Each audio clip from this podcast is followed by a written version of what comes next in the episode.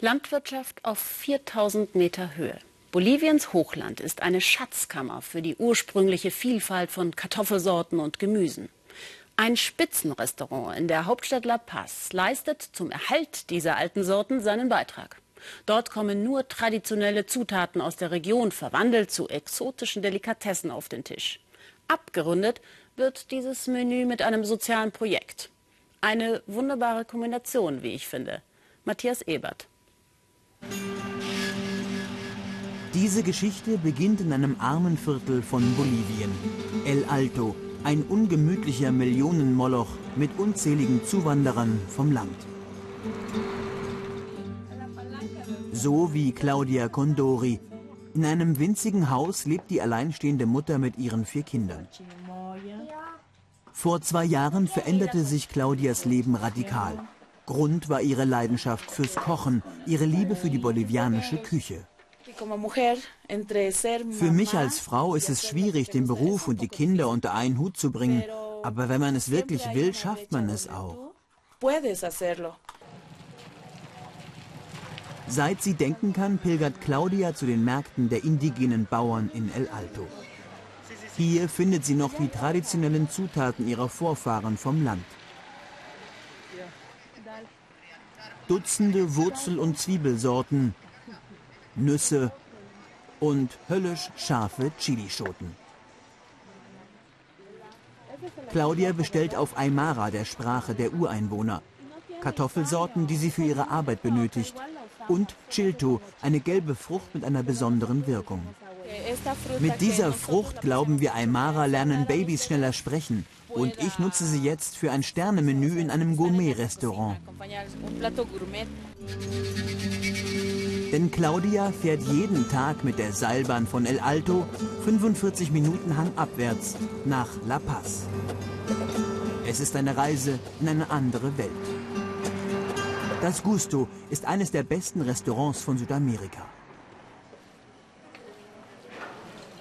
Gerade werden Quinoa-Bällchen frittiert. Im Gusto kommen ausschließlich traditionelle bolivianische Zutaten auf den Tisch.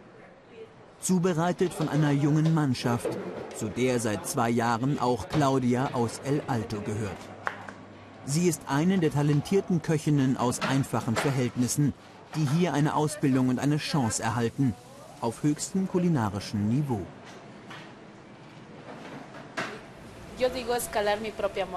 Ich fühle mich wie eine Bergsteigerin, die einen Gipfel erklimmt. Gleichzeitig ist das etwas völlig Neues, denn in meiner Familie gab es noch nie einen Gastronomen. Deshalb stellt gerade auch ein neugieriger englischer Radiokorrespondent Fragen. Claudia trägt ihre Geschichte in die Welt, vor den Augen ihrer Chefin. Claudia ist stolz darauf, eine authentische bolivianische Köchin zu sein. Stolz auf Bolivien und die vielfältigen Produkte, die es hier gibt. Und natürlich auch stolz auf die traditionellen Kleinbauern, die diese Vielfalt erhalten.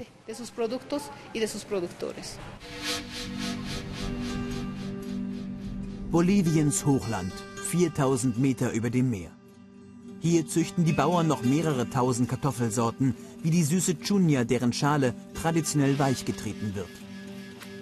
Quinoa ist für die Bauern hier kein Superfood, sondern schlicht seit Jahrhunderten, neben Kartoffeln, das nahrhafteste, was ihr Boden hergibt. Wir bauen Quinoa und Kartoffeln frei von Chemie an. Die moderne Landwirtschaft nutzt zu viel davon. Wir aber wollen, wie unsere Vorfahren, lange gesund leben. Täglich essen sie Süßkartoffelsuppe mit Quinoa, Zwiebeln und Kräutern. Denn das ist günstig und ernährt die ganze Familie auf dem kargen, kühlen Andenhochland Boliviens.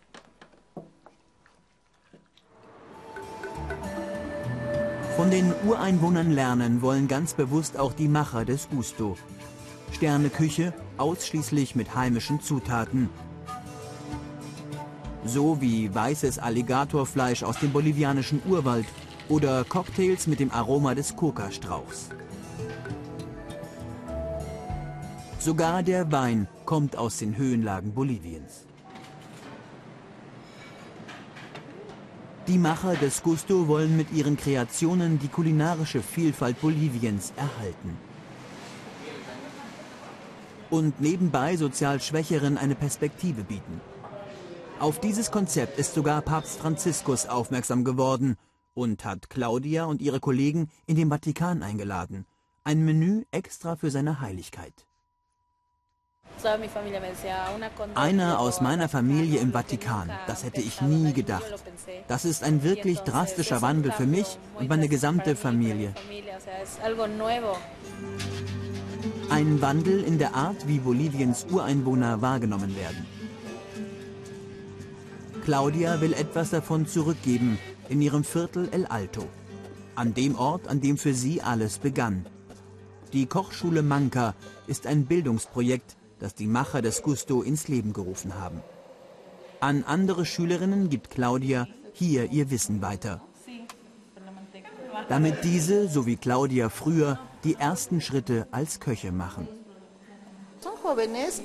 Hier lernen Jugendliche aus den ärmsten Verhältnissen.